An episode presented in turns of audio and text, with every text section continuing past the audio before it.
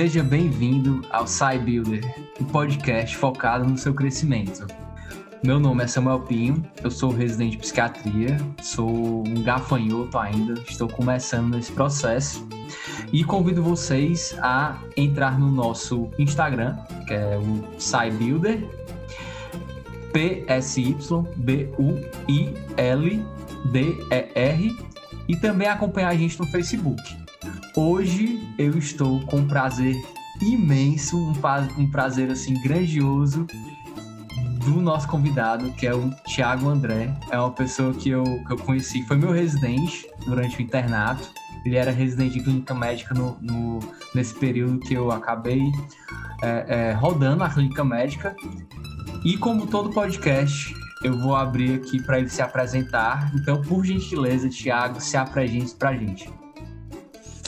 É, muito obrigado, Samuel, pela, pela introdução. Muito obrigado. O prazer é todo meu, com certeza. Estou muito feliz pelo convite. Estou muito feliz de estar aqui e poder trazer é, esse assunto que, para mim, é, tão carinhoso, é tão, é tão importante e que eu me engajei bastante na, nos últimos anos em estudar e apresentar para vocês. Meu nome é Tiago, sou Atualmente eu sou residente de geriatria do Hospital das Clínicas da Universidade Federal de Minas Gerais. Eu estou falando de Belo Horizonte aqui com vocês, mas é, fiz clínica em Fortaleza, né? Fiz clínica no Hospital Valdemar de Alcântara, no Hospital do Meu Coração, que foi quando eu conheci o Samuel. E eu tenho um, um, interesse, né? Eu sou, digamos assim, um entusiasta, para não dizer que sou pesquisador, porque entusiasta parece, fica melhor, né? Fica mais legal, assim, de, de se falar. sou entusiasta em empatia, empatia clínica e, e como a gente pode melhorar nossa atuação, nosso exercício é, clínico, né, médico, mas não só médico, né, para todos os profissionais que lidam na área da saúde, que lidam com pessoas, com pacientes, a exercerem a sua prática com mais empatia, com mais humanidade e com mais respeito, enfim, tudo isso. Tiago, atualmente você faz geriatria, não é isso? Isso. E qual é o hospital que você está fazendo aí? Lá no HC, no Hospital das Clínicas. Ah, sim, tá certo, tá certo. É, Tiago, assim, eu te chamei realmente pelo, por, por você ter esse interesse em relação à empatia. Eu acho que empatia é uma palavra que está na moda. A gente acaba escutar demais. Verdade. Né? Assim, é, principalmente durante essa, esse período que a gente está passando, durante essa pandemia, que é uma coisa que acaba preocupando muito a gente, a gente escuta muito sobre empatia, sobre a questão da saúde mental, né? O distanciamento é uma coisa que acaba, querendo ou não, afeta nas pessoas, né? E, e você se você se compadecer diante da situação é, é, é, muito falado, né? Essa questão de, de, poxa, como lidar com isso. Então, assim, como a gente vai focar nesse assunto, na questão da empatia, a primeira coisa que a gente tem que pensar é o quê? É, o que é empatia, né? Eu queria que você definisse para a gente, porque é uma coisa que às vezes a gente fala muito, mas essa questão de conceito, né, a questão conceitual, às vezes é um pouco difícil. Então, por favor, coloca para a gente o que seria empatia. Então, eu, a empatia ela tem o, o, conceito tradicional, né, o conceito que está na boca do povo, que é aquela questão de se colocar no lugar do outro, né? Esse seria o conceito mais, mais simples da gente colocar, que é diferente é, é de simpatia, que é o que a gente às vezes faz, às vezes executa, como se fosse empatia, que não é. Porque quando você encontra uma pessoa ali triste, né, uma pessoa mais cabisbaixa, uma pessoa que está passando por um momento difícil, normalmente nós somos muito simpáticos a ela. Nós queremos botar ela para cima, chega para conversar, ô fulano, o que é que você, que é que tá acontecendo? Aí e aí tenta motivar o sujeito, né? Isso aí não é empatia, né? Empatia é literalmente você tentar perceber as emoções e a partir dessa sua percepção, que já exige uma sensibilidade maior, né? Isso através de é, análise de linguagem verbal, análise de linguagem não verbal, você consegue perceber o que é que aquela pessoa pode estar passando. E aí você tentar sentir, você tentar reproduzir aquela emoção em si mesmo e você ficar junto com a pessoa naquele momento, sem querer botar para cima, sem querer, só sentir, só estar lá, estar ao lado. E isso é, é que é muito difícil, é que a gente não tem normalmente a sensibilidade de fazer. Então, empatia é você antes de se colocar no lugar do outro, é você perceber aquela situação e a partir de então sentir com o outro. Então eu gosto de definir assim, talvez, mas é muito amplo, né? Entendi. Aí, assim, a simpatia, só para a gente conseguir diferenciar, a simpatia seria quando você já tem a intenção de elevar o humor da pessoa, e a empatia seria sentir, é, vamos dizer assim, a perspectiva da pessoa diante daquela situação, seria mais ou menos isso? É, eu não sei se eu não sei se a simpatia seria a intenção. É porque a gente é simpático, na maioria das vezes, é involuntariamente. A gente já, já quer realmente botar o outro para cima. Mas a, a, a intenção é porque você se compadece. A simpatia também tem compadecimento, mas você não sente com o outro. Você está você tá mais na sua, tá em outra vibe. O outro está triste e você está em outra vibe quer, não quer que a outra pessoa fique triste, fique triste, seria isso. Entendi. Mas é muito involuntário, são comportamentos assim muito é, instintivos às vezes. Entendi. É, me diz uma coisa. A gente sabe, pelo que eu estou entendendo, né? A empatia seria você se colocar na situação da, do, do, da pessoa. A simpatia, né? Seria você é, é, não sentir exatamente, mas tentar tirar a pessoa daquela situação, né? tentar colocar ela para cima, entre aspas, e teria alguma, alguma situação, né? não sei se nem se teria o nome, de você tentar colocar a pessoa para baixo Você colocar a pessoa para baixo, ah, é. eu acho que é tipo. Uh, bullying. o nome dessa situação é bullying. tá Cyberbullying, né? hate, hate também bota a pessoa para baixo. É, é, a gente sabe o que é isso. Cara, e assim, é, uma coisa que eu acabava escutando na, durante a faculdade, né?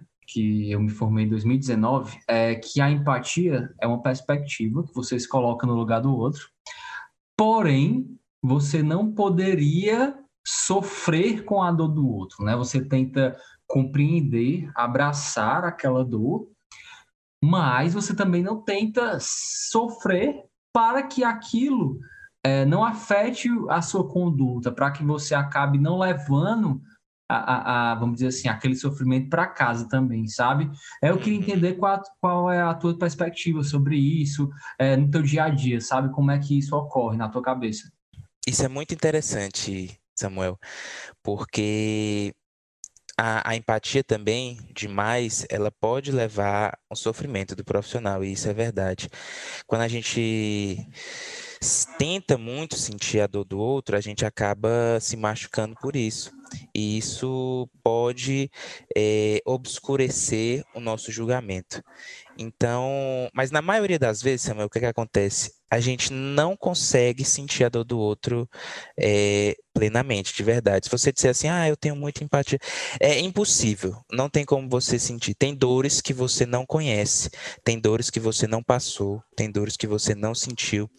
Então, recentemente vocês fizeram um podcast bacana de, de cuidados paliativos, né? E eu acho que essa é a situação mais extrema que a gente pode colocar como exemplo. Eu tenho eu acompanhei né, o serviço de cuidados paliativos da, da UHC, do HC, da UFMG, e, e eu tenho pacientes também que têm fragilidade, né? Eles são pacientes já dependentes para atividades básicas, instrumentais, tem alguma doença é, grave, incurável, e estão nesse processo né, de fim de vida. Não em, em estágio ativo de morte, né? Mas assim, fim de vida, a gente coloca prognóstico, coloca o diagnóstico e, e explica a situação. Normalmente, é, a gente recebe reações dos pacientes, né, de é, tristeza, culpa, arrependimento, às vezes satisfação, às vezes é, é, missão cumprida, né, depende muito da pessoa com quem você está lidando, e nunca vou saber como é que é isso, né, Samuel? Como é que eu vou saber que eu tenho poucos meses ou poucos anos de vida, que eu tenho um, câncer crescendo dentro de mim e não tem tratamento para mim, né? É uma sensação, é um, um sentimento, né? Um misto de, de sentimentos que eu, enquanto é, pessoa mais jovem, imatura, né? Porque a gente está sempre amadurecendo e sempre crescendo. Eu não tenho como acessar é, esse sentimento, mas eu tento. Então, a empatia, ela, ela pode ser a tentativa, né, de sentir a dor do outro, porque na realidade você nunca vai conseguir sentir plenamente. Mas tem pessoas que sentem mais do que outras, né? Tem pessoas profissionais que são mais sensíveis a isso. É, nesses casos, você precisa de muito autoconhecimento, é, muita resiliência, inteligência emocional para separar, né? O que é seu sentimento, o que é o, o sentimento do outro.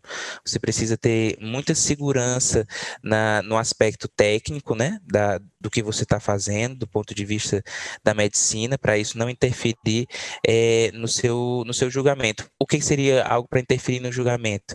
Por exemplo, você está tão triste, sentindo tanto com a dor do outro, que você vai tentar ir atrás de, de um procedimento mais invasivo para tentar é, reverter o, o processo de, de, de crescimento tumoral, enfim, vai atrás, vai querer aliviar, vai querer fazer coisas que são procedimentos invasivos, que não tem mais indicação, seria distanásia. E, e na realidade você está passando por esse processo porque você sentiu demais a dor no outro. Então, é muito complicado, mas assim, a gente, ao longo do, da, da, formação, a gente aprende a discernir, aprende a discernir o que é a dor do outro, o que é a nossa dor, e, e realmente está, está presente. E quando for para casa, é, meditar, orar, fazer outras atividades, outras atividades que, que aliviem essa sua carga emocional e aliviem o burnout. Isso é até, isso é até descrito por alguns pesquisadores como é, burnout por empatia. Você tem um, um, esgotamento emocional de tão de tanta tristeza, assim, de tão, de tão difícil que foi é, você estar tá ali presente para sentir a dor do outro. Isso em diversas situações. Emergência também, né? Que, que você vê situações assim de fragilidade social e pessoas morrendo mesmo, né? A gente vê muita coisa pesada quando a gente se forma, faz clínica, trabalha em contexto de pronto-socorro, pronto atendimento, e, e separar isso é importante também. Tiago, é, você falou dois, duas palavras aí que eu queria que você explanasse um pouco a questão do conceito delas, tá? Uhum. A, a, primeira foi distanásia, né? Porque uhum. eu acho que é um conceito muito importante para a gente colocar na sua fala, para ela não ficar fora, né, desse contexto, tem que ser colocado. E também a questão do burnout, tá? Então, assim, eu queria que você definisse e trouxesse para a gente, para quem está escutando, entender o que seria essa distanásia e o que seria o burnout. Entendi. É, distanásia, dentro da tanatologia, né, a gente tem que estudar o processo de morte. E a gente, a gente tem três tipos, basicamente, de morrer, né? Que é a ortotanásia, que seria a morte adequada, a morte no tempo certo. Você nem prolongou muito a vida, você nem é, é, insistiu muito num processo de, de morte que estava assim, bem estabelecido, com causa, com, com, com tudo, você não, você fez aquilo no tempo certo, foi no tempo de Deus, no tempo que é para ser, digamos assim, né? Ortotanásia. Enquanto que a distanásia, ela é o, você prolongar, dis é de disfuncional, né? Você tem uma dispneia, você tem um, uma disúria, dis é um, um, prefixo do que é disfuncional. Então, distanásia seria a morte como ela não é para ser. Normalmente, em que contexto? É quando a gente vai fazendo medidas de sustentação de vida que são incompatíveis, ou seja, desproporcionais com o grau de fragilidade, com o, o prognóstico daquele paciente. Então, a gente tem um paciente, sei lá, de é, eh, 80 anos, claro que a idade ela não é não é decisiva para esse tipo de, de de contexto, né? A gente precisa de outras, outros parâmetros. Mas o caso clínico seria um idoso de 80 anos, que ele é dependente para atividades básicas e avançadas, ele tem um, uma doença de Alzheimer, e e ele já está assim emagrecendo por conta do Alzheimer, ele já não consegue comer direito. Ele ele é, começou a, há mais ou menos seis meses a apresentar engasgos porque ele tem uma, uma uma apraxia da deglutição, ele não está conseguindo mastigar, engolir mais, ele esqueceu como, como engole, como mastiga, e a gente vê esse, esse processo se acompanhando, se, se encaminhando para o final de vida, né? E a pessoa vai emagrecendo e tudo. E aí, no, no final da vida, é, normalmente esses pacientes vão ter pneumonia por aspiração e internações hospitalares recorrentes, aí você dá antibiótico, melhora, e o negócio é conversar com a família para entender o que é que está acontecendo. O que é que está acontecendo, Samuel? Esse paciente está morrendo. Esse paciente está no fim da vida. Ele tem uma doença neurodegenerativa grave, incurável, em fase avançada. E e medidas de sustentação de vida são provavelmente inapropriadas para esse paciente. São medidas que não vão interferir, não vão melhorar a qualidade de vida desse paciente. Talvez vão prolongar a vida desse paciente, por quê? Mais um mês, dois meses, estou dizendo assim, uma intubação orotraqueal, uma gastrostomia para alimentação por sonda. Então, existem várias medidas, medidas invasivas de sustentação de vida, que às vezes os nossos pacientes, eles são, é, os, os nossos não, né, os, os pacientes, eles são submetidos, que são medidas desproporcionais, que não estão trazendo ali é, qualidade de vida para ele, muitas vezes nem tempo, nem sobrevida. O que acontece é que eles vão sendo submetidos a esses procedimentos, leva a um sofrimento maior, leva a um sofrimento da família, e isso a gente considera é, a distanásia nesse caso, né? Existem outros casos que pode ser considerado distanase. Um paciente está no CTI com intratabilidade clínica, é, é, às vezes a gente não adianta, não adianta mais reanimação, mais hemodiálise, mais é, circulação extracorpórea.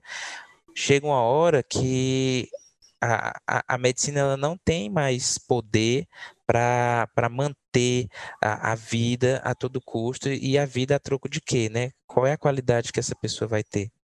Então, dentro da tanatologia é discutido isso, é discutido a morte, e a gente discute muito dentro da geriatria, né? Porque é, é um processo é, natural que vai chegar para os nossos pacientes. E então a distanásia ela se contrapõe à ortotanásia nesse, nesse sentido de prolongar a vida a, com medidas é, invasivas, medidas de sustentação de vida. Eu acho que acho que é isso. Não sei se deu para entender. Tiago, assim, eu acho que melhor explicação não tem, sabe? Assim, você, você realmente acabou colocando a situação, né? Enquanto você falava, eu acho que mesmo uma pessoa que não é da área, ela conseguiu visualizar é, o que é que acontece. E de fato, é isso, né? Assim, eu acabei passando um ano trabalhando com visitas domiciliares e a gente acabava pegando muitos pacientes que eram nesse perfil tá certo? Antes de eu entrar na psiquiatria, eu tive essa uhum. experiência uhum. e para mim isso foi muito engrandecedor. Entender o processo de morte, aceitar a morte, é, é, entender que é uma coisa muito difícil de quem não vive, entender que às vezes a morte não é a pior coisa que pode acontecer com a pessoa. Acho que você na geriatria acaba vendo demais isso. É, é de você acabar, acabar quebrando barreiras que trazem mais sofrimento do que qualquer nível de benefício. Isso é muito triste de se ver na prática clínica, né? Inclusive, alguns colegas ainda entram né, dentro desse contexto, mas a gente é uma geração que está tentando quebrar um pouco isso. Com certeza. E outra coisa que eu, que eu tinha falado são os três pilares, né? Que é a eutanásia, que é o terceiro pilar, só que a eutanásia ela não é, é permitida, né? Ela não é autorizada no Brasil. Eutanásia seria você abreviar a vida, né? E aí essa a discussão da eutanásia ela é bem mais profunda, porque tem aspectos éticos, morais, é, é, que eu também não sei, assim, eu preciso de mais estudo a respeito da eutanásia. A gente não estuda a eutanásia porque a gente não faz, porque não pode, né, aqui. Então tem outras questões envolvidas. Entendi. É, Tiago, assim, a gente voltando um pouco para a questão da empatia, eu queria entender de ti, é, porque você conversando comigo, um, há algum tempo atrás, né, não consigo nem precisar quanto tempo. Acho que ano passado, se, né? né? Provavelmente ano passado, você falou que existem estudos sobre empatia. E isso foi uma coisa que me chamou muita atenção, sabe? É, é, que além daquele conceito básico que a gente acaba vendo na graduação, é, existe realmente é, é, alguns autores que se debruçam sobre esse assunto. E eu queria que tu falasse para a gente assim, poxa, é, por que estudar empatia? Né? Por que a gente deveria realmente tentar entender um pouco mais a fundo esse conceito? Uhum. Então, da, da empatia. Antes, na verdade, Samuel, eu acabei não respondendo a questão do burnout, né, que você perguntou. Ah, sim. É, o burnout, ele, ele, o burnout, ele é uma síndrome, né, uma síndrome clínica, foi até reconhecida é, recentemente, recentemente não, acho que foi ano passado, né, pela Organização Mundial de Saúde como um problema de saúde ocupacional, né, saúde do trabalhador, e é caracterizado por três pilares, né? Você se desgasta, você é, sobrecarga, tem essa sobrecarga, né, que é o burnout, por três aspectos. Um é a exaustão emocional, então você perde o, o, entusiasmo no seu trabalho por conta de sobrecarga é, psicológica mesmo, emocional. Outra questão é a despersonalização, que você acaba se distanciando do daquele seu objeto de, de trabalho, é, ou no caso do burnout para profissionais de saúde, um distanciamento do, dos pacientes é, pode diminuir a sua sensibilidade com, com a, a, o paciente e também um sentimento de baixa realização profissional, uma percepção que seu trabalho é, é ineficaz, que você é, é só mais um, que não faz diferença. E esses três aspectos são os três pilares, digamos assim, da síndrome de burnout. E, e pode ter relação também com a, a, a, a sua empatia, seja ela muito alta ou ela muito baixa. Então, a questão dos estudos da empatia, né? realmente é, a empatia que a gente estuda dentro da medicina, dentro da educação médica, é a empatia clínica, porque a, empatia que está na boca do povo, né, que está na televisão, que está no Instagram, ah, vamos se colocar no lugar do outro, se abraçar todo mundo, é uma coisa. A empatia que a gente estuda é a empatia com o paciente, a empatia clínica. É, de que forma a gente pode é, entender melhor o comportamento, entender melhor as ideias, os sentimentos, as expectativas do paciente e utilizando esse entendimento é, de que forma a gente pode se comportar melhor para trazer para ele um, uma melhor. Como é que eu posso colocar? Trazer para ele uma melhor atuação, atuação enquanto profissional de saúde. Então, Existem sim estudos, é, a gente utiliza das ciências exatas, né, para tentar encontrar os porquês da, da vida nessa, nessa área tão, tão ampla que é a medicina, que é a psicologia, né? Porque a empatia clínica ela também é bem estudada por psicólogos renomados, que tem vários artigos. Então, o que, é que aconteceu? Eles criaram uma escala porque fica mais fácil, né? Fica mais fácil estudar, fica mais fácil quantificar quando a gente faz um, um, uma, uma escala com questionário, com várias perguntas. Então, existem várias escalas. Eu acho que a mais famosa, a mais estudada, a mais conhecida, mais acurada é a escala de Jefferson. Então, foi criada uma escala assim, a partir de perguntas, questionários, que você aplicava com, você aplica com médicos, aplica com profissionais de saúde, aplica com estudantes de medicina, tem uma escala adaptada para estudantes, e, e, essa escala, ela tem várias perguntas interessantes, por exemplo, é, os, é uma escala que vai de 0, 0 a 7, sendo, ou oh, 1 a 7, sendo um discordo fortemente e 7 concordo fortemente. Então, uma pergunta, por exemplo, é, é os pacientes eles se sentem melhor quando os médicos compreendem os seus sentimentos. Isso é uma afirmação, na realidade. E aí você vai, com essa afirmação, você vai responder: discordo fortemente ou concordo fortemente. Outra pergunta, por exemplo: o senso de humor do médico contribui para resultados clínicos melhores. E aí você vai responder: discordo fortemente, concordo fortemente. Então, eles criaram essa escala com, com dados assim, matemáticos é, robustos, é, foram psicografa psicografados, não. As escalas, elas têm psicometria estudada e, e aplicada internacionalmente. Então, essas, essas perguntas foram reproduzidas para vários profissionais em vários países, até eles conseguirem dizer qual é o ponto de corte, né? porque o objetivo é o ponto de corte. Aqui, a partir desse momento, esse pontuação é, 30, sei lá. E esse profissional, um profissional que tem bastante empatia, um profissional que é, entende os sentimentos do paciente tudo. Ou então esse, a pontuação deu 10, aqui esse profissional é um profissional que tem pouca empatia, tererê, tarará.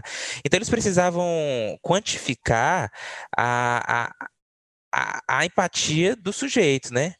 E aí, a partir dessa quantificação, que começaram os estudos é, com, com intervenções, né?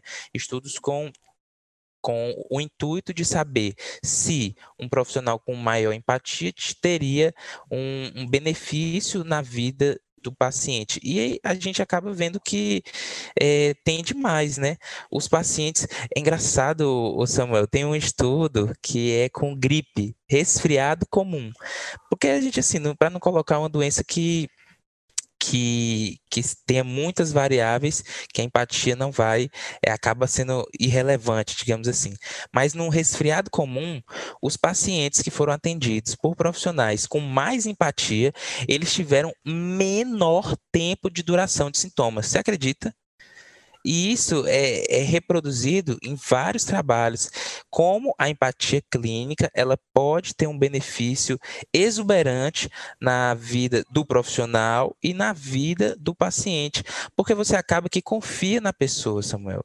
Se você encontra com um médico, encontra com qualquer outro profissional, e a pessoa não olha para você, e a pessoa não lhe trata bem, a pessoa não sorri, a pessoa não, não olha no seu olho, enfim, técnicas que, que, que, são, às vezes, é, simples, que não, que não dão trabalho, não exige um, um aparato é, científico, técnico, um, um, não exige tecnologias de ponta, não, é só o, é só o lidar, é só o, o tratar, é só o, o, a sensibilidade mesmo, que acabam fazendo diferença, porque a pessoa confia, a pessoa se chegar num, num, consultório e tem a pessoa emburrada e você está gripado, aí o médico fala: É, aqui você tem que repouso, tomar água, se alimentar bem pessoa não vai fazer, não vai cumprir. Então, adesão terapêutica muda muito. Você, quando engaja um paciente, quando é um profissional que, que é mais empático, um profissional mais sensível, mais humano, você acaba engajando o paciente no cuidar da sua própria saúde, no autocuidado. Então, aquele paciente, ele vai, ele vai ser mais propício a a tomar atitudes, a, a, a, se comportar de uma maneira positiva para a própria saúde. Vai beber água conforme recomendação, vai seguir a prescrição médica conforme recomendação, enfim. Então, esses estudos veem isso, realmente, o benefício da empatia no, no profissional e no paciente. Tiago, inclusive, durante a graduação, eu assisti uma palestra é, em um, um, um um curso, né? Um, esses cursos gerais que a gente acaba é, acompanhando durante a graduação, e tinha um artigo que foi apresentado que era so, é, The Sweetest Pill to Swallow. Era um artigo de revisão sobre efeito placebo. E ele hum. concordava exatamente com isso que você está falando. Assim, ele falava exatamente isso. Que quando o, o, o médico, né, o profissional de saúde, ele era é, simpático, ele dava atenção, ele realmente gastava mais tempo com aquele paciente, é, o paciente ele tinha mais chance de melhorar, tinha mais chance de sair daquela enfermidade que ele estava enfrentando.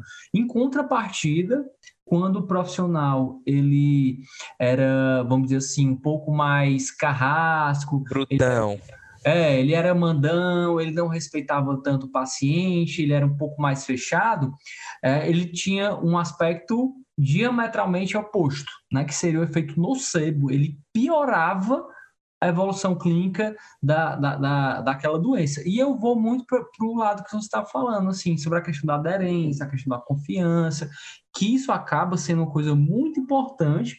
E eu digo assim, em qualquer área, né? Na questão da psiquiatria, que é a, a especialização que eu estou fazendo agora, é fundamental, né? Tem muitas, uhum. muitas enfermidades que a pessoa sabe que vai ter que tomar uma medicação para o resto da vida e ela tem que compreender, ela tem que respeitar, ela tem que entender o que aquele profissional está dizendo para aderir, porque Infelizmente, muitas vezes o paciente ele sai daquele processo bem, né, usar as medicações por um, por um tempo e fica bem, e depois ele não quer mais tomar. E claro, faz todo sentido. Poxa, eu tô bem, por que, que eu vou Já tomar tô melhor, né? Ah, por quê? E às vezes tem até alguns transtornos que, quando ele toma a medicação, ele até deixa de se sentir tão grandioso, né? Isso, isso é o tipo de coisa que chama a atenção nos nossos casos, né? Ah, e, na mania, né? Exatamente, né? Exatamente. Então, assim, isso que você está falando é uma coisa extremamente importante, né? Até para quem está escutando a gente entender que você encontrar um profissional que você confie é, é algo muito valioso que vai mudar a sua, a sua evolução, né? Se você conseguir encontrar um paciente, um paciente não, desculpa, um profissional de saúde que você confie e que, da mesma forma, ele é capacitado para resolver aquele problema, você está num, num, mundo é, ideal, né? Então, assim, é isso que a gente quer que, que os pacientes encontrem, alguém que ele confie e que, além disso, tenha aquela capacidade, né, de, de resolver o problema, que seria o, o, o primeiro passo, né? O, a gente acredita que a gente vai no profissional de saúde acreditando que ele vai resolver o problema, né? Ou então, pelo menos, vamos dizer assim, tratar aquele problema na perspectiva que pode ser tratado e que ele tenha essa empatia, que ele tenha esse sentimento de acolher e o paciente, aquela, o, o quem procura ele, é, é, entenda essa perspectiva de, de, cuidado, de que está sendo é, cuidado e, e, faça essa aderência, né, todo esse contexto de que a gente estava conversando aqui sobre melhora. É, eu queria muito frisar isso, porque isso é muito importante né? na tua área, na minha área, é algo que vai fazer a diferença total na evolução dos pacientes, tá? E, Tiago, é, uma coisa que, enquanto você falava, né, a gente está entrando nessa parte mais clínica, mais prática, me veio à cabeça na questão de que, assim, é, quais hoje, né, no, no, sistema de atendimento que a gente vive, é, nas dificuldades, né, que a gente está passando, quais seriam os desafios para a gente conseguir implementar a empatia na nossa rotina como profissional de saúde. Interessante, Samuel. Essa pergunta é. Eu, tô, eu agradeço muito a oportunidade de, estar aqui, de responder é, essa pergunta e discutir isso, porque os desafios eles são eles são milhares, né? São infinitos. Mas pelas minhas reflexões, o que eu acho, né? O que eu acho que são os principais. Eu acho que o tempo, a gente tem uma barreira, uma barreira realmente do tempo de consulta, o tempo de atendimento, o tempo disponível para ver cada paciente, por conta principalmente de um do modelo que a gente está inserido, né, o modelo, o paradigma que a gente está inserido, a sociedade que a gente está inserida, sociedade do capital, a sociedade da, da produtividade, a sociedade do, do, do resolver, resolver é, agora, na hora, o imediativismo da sociedade pós-moderna que existe. Então, a gente não consegue, não dá, é impossível. Você pode ser até um, um santo, o que for, mas a gente não consegue criar o vínculo com o paciente numa, numa consulta de cinco minutos, numa entrevista de dez minutos. E, então, é, o tempo é uma grande barreira. Às vezes, num contexto de pronto-socorro, não, não tem como, não existe. Num contexto de emergência, é, a gente está com, com a corda no pescoço, tem vários pacientes lá fora para atender, você tem que resolver o problema ali agora. É, muitas vezes o problema não é um problema grave, mas a pessoa percebe como grave. O que a gente vê de, de paciente ansioso nessa pandemia é uma coisa que não está escrito em canto nenhum eu acho que teve um, eu não sei, né? Você que estuda psiquiatria vai saber melhor do que eu. Deve ter tido um boom de transtorno de ansiedade é, é, paroxística, né? Pânico, é, uma crise de ansiedade, hiperventilação, paciente chegando com pacientes jovens, assim, sem, sem história de tabagismo, etiliso, sem, sem nada, né? 22 anos chegando com dor no peito, falta de ar, sensação de morte iminente, hiperventilando e, e você precisa conversar com essa pessoa para essa pessoa entender que, na verdade, ela está passando por um processo é, é, psicológico, né? Você faz um eletro, exclui ali as coisas, faz um raio-x, aí passa um diazepam da vida, mas a, a pessoa tem que entender para que, que ela precisa resolver aquele problema e não tem como criar um vínculo nessas situações, nesse contexto.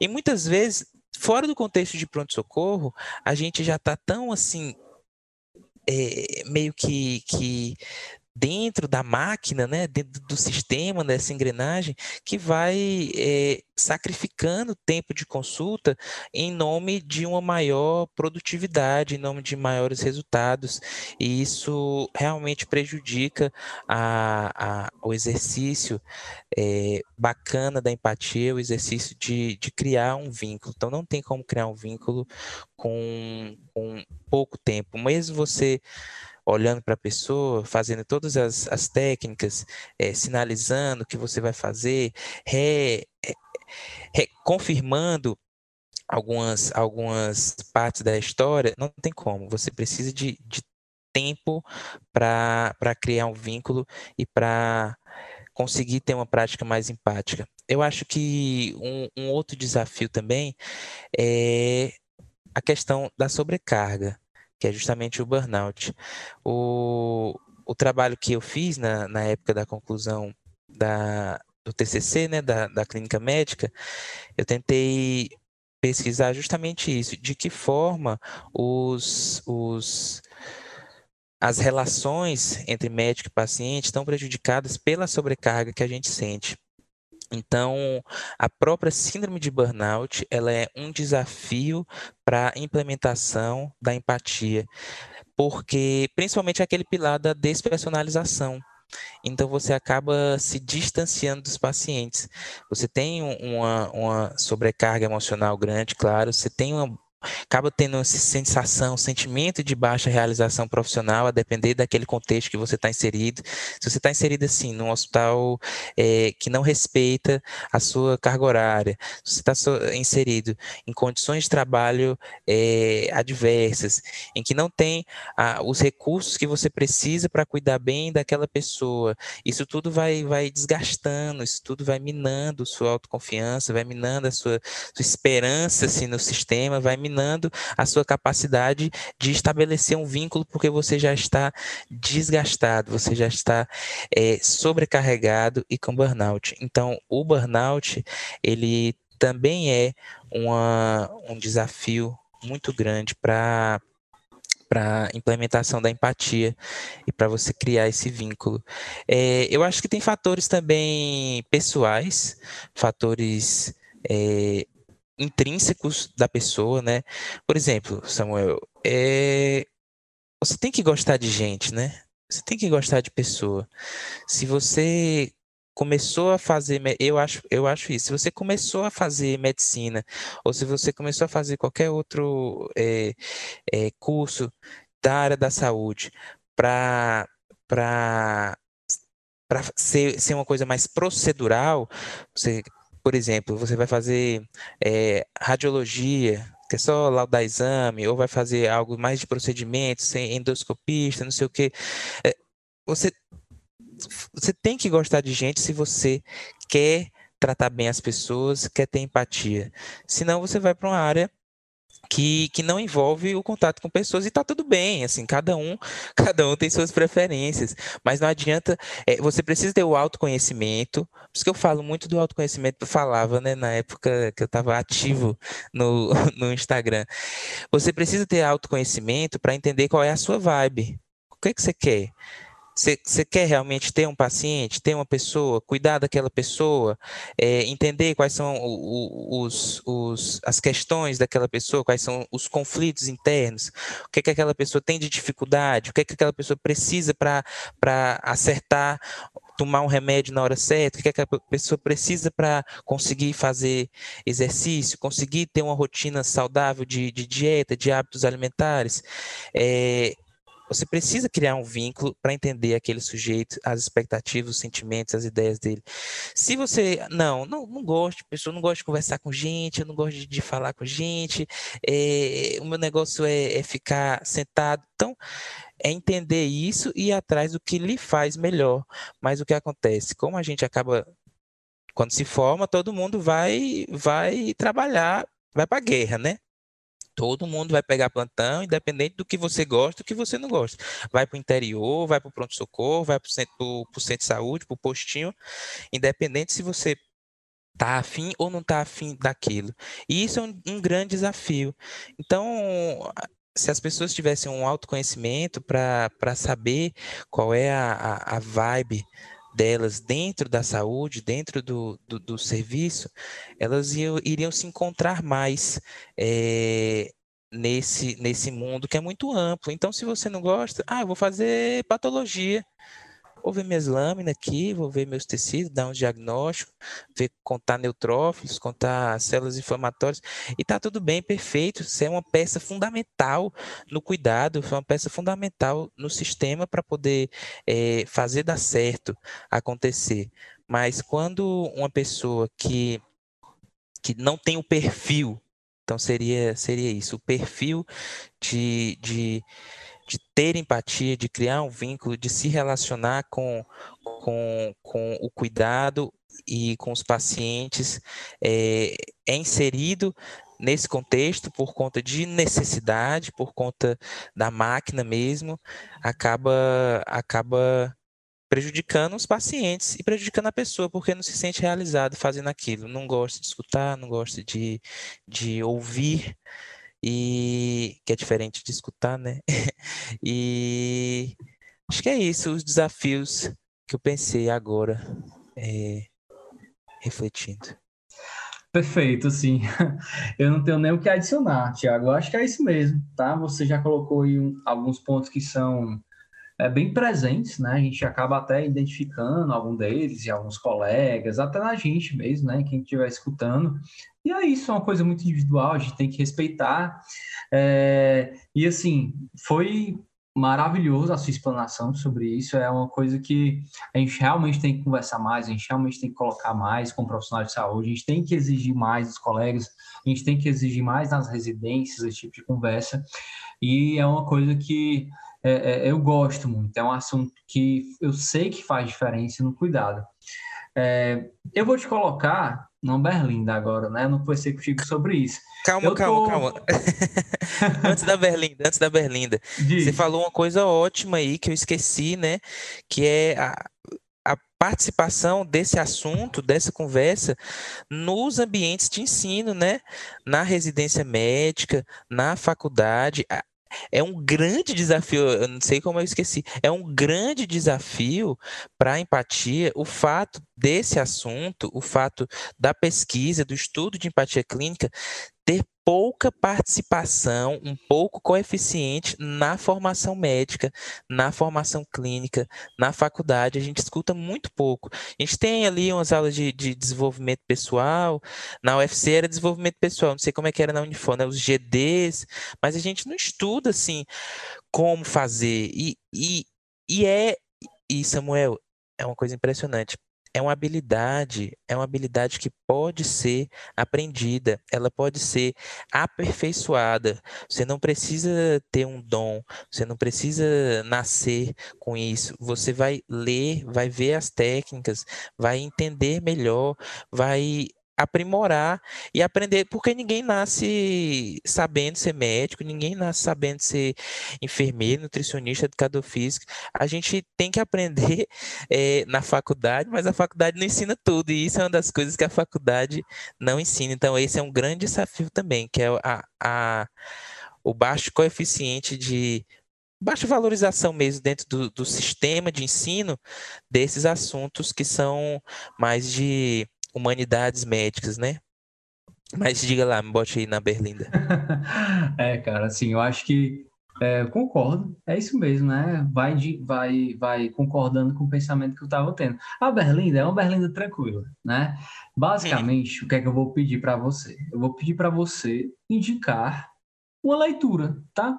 Um livro para quem está escutando a gente. É, pode ter relação com o que a gente está conversando? Pode, mas também não necessariamente precisa. Então, assim, é, é para engrandecer quem está escutando a gente, um, um, livro, um quadrinho, eu não sei, você pode se sentir à vontade para indicar alguma coisa que você acha que vai gerar um crescimento para quem está escutando. Entendi. Uh, realmente a Berlinda, né? Porque ter que escolher um, uma fonte só é difícil. Eu acho que tem um livro, pronto. É, eu vou indicar um livro que eu não sei se é do Carligares, que é um livro pequeno, é um livro é um livro curto. Ele tem uma leitura muito fácil e, e ao mesmo tempo ele é muito enriquecedor. Então, o nome do livro chama Cartas a um Jovem Terapeuta. É, reflexões para psicoterapeutas, aspirantes e curiosos. Ah, mas esse aqui é só para psicólogo, psicoterapeuta, psiquiatra? Não. Ele serve para qualquer profissional de saúde, porque a gente filtra bastante coisa aqui dentro desse livro. Ele é do Caligares. E, e é pequeno, simples, fácil, e, e é como se fosse um, um mentoring do, do Caligares para essa parte de, de crescimento na sensibilidade, de ouvir e, e você. Vocês vão ver, é isso. Vocês vão gostar do livro. Pequenininho, curto e muito aprendizado dentro do livro. Ok, só repetindo o nome do livro? Cartas a um Jovem Terapeuta, do Caligares. Cartas a um Jovem Terapeuta. Excelente. Pois assim, Thiago, é, é, tá, eu vou encerrar agora, cara. Assim, é, é, um prazer gigante estar aqui com você. Você já é uma pessoa que, desde que eu era interno e você é residente, eu já admiro por esse pensamento fora do padrão, por tentar colocar essa questão tanto tão exigida né, na, na, medicina hoje em dia, que é a questão da humanização, da empatia, de você procurar sempre melhorar que é um ponto fundamental. É, então, assim, realmente estou te agradecendo né, de coração por você ter vindo, ter falado comigo em BH. Você tá daqui a um ano está terminando aí a sua geriatria e a gente vai ficar em contato. É, e assim, eu queria abrir esse espaço para você se despedir de quem está assistindo a gente, você falar alguma coisa é, é, que você queira colocar. E é isso, tá certo? Muito obrigado por ter vindo conversar com a gente. Nossa, Samuelzão, eu que agradeço, eu que agradeço demais. Muita gratidão por estar aqui. É, quero te parabenizar pela essa, essa iniciativa do, do PsyBuilder. É, é um podcast necessário que traz temas extremamente relevantes para a nossa prática. É, eu te admiro muito por ter começado essa iniciativa. Quero te parabenizar pela psiquiatria. fiquei muito feliz. É, eu quero te recomendar, recomendar se você tiver interesse, eu não sei qual é a área que você vai se aproximar aí ao longo desse, dessa caminhada na, na psiquiatria, mas a psicogeriatria, ela é muito linda. A gente tem contato lá na, no HC com residentes da psicogeriatria, né? Estão fazendo R3 em psicogeriatria e nenhum se arrepende de fazer. Eu acho que é uma área muito bacana que, que tem outro aprendizado, né? Alterações comportamentais de, das síndromes demenciais. A gente vê muito idoso com, com bipolaridade, que tem uns aspectos diferentes da bipolaridade do jovem. É uma área muito interessante aí, fica a recomendação para ti. E muito obrigado por, pelo convite. Você é meu amigo de coração mesmo. E eu espero que eu possa estar mais outras vezes aqui é, nesse espaço para poder falar não só de empatia, falar também falar mais de burnout, que eu falei pouco, falar de método clínico centrado na pessoa, que é outra coisa que, que eu estudei bastante, de bioética, de ética, é, é, tem muitos assuntos, muitos assuntos para a gente conversar. Pro, pro pessoal que está escutando a gente, eu quero agradecer. Se você está escutando até aqui, é porque você gosta do tema, se interessa e, e com certeza tem muito potencial de, de crescimento na sua prática, porque isso aqui é o que vai fazer diferença no final das contas para o seu paciente e porque o conhecimento técnico ele é muito, ele é simples e muito acessível. Agora esse conhecimento é mais humano, ele é mais mais obscuro, mais difícil de internalizar, de sentir e exige realmente uma dedicação de outros aspectos é, da inteligência, que é a nossa inteligência social, a nossa inteligência emocional.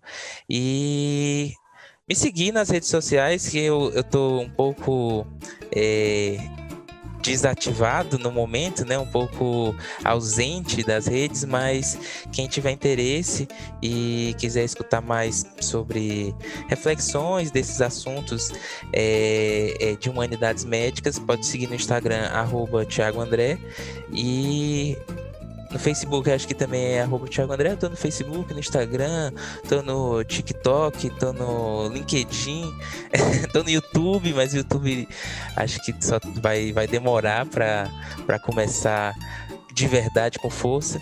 Mas é isso. Siga nas redes sociais, continue escutando o Psy Builder e até mais. Ah, o cara é onipresente, tá certo. Pois então, Thiago, assim, a, a porta está aberta para você, tá? O retorno, a gente já vai fechar esse podcast para marcar um retorno. E é isso, tá? Eu também vou, vou convidar as pessoas para seguirem o Instagram, tá? O meu Instagram é Samuel Vepinho tá? Arroba Samuel Vepinho. E por gentileza, se você tá até agora escutando esse episódio, siga também o Instagram do próprio podcast, que é SciBuilder. É arroba P-S-Y-B-U-I-L-D-E-R.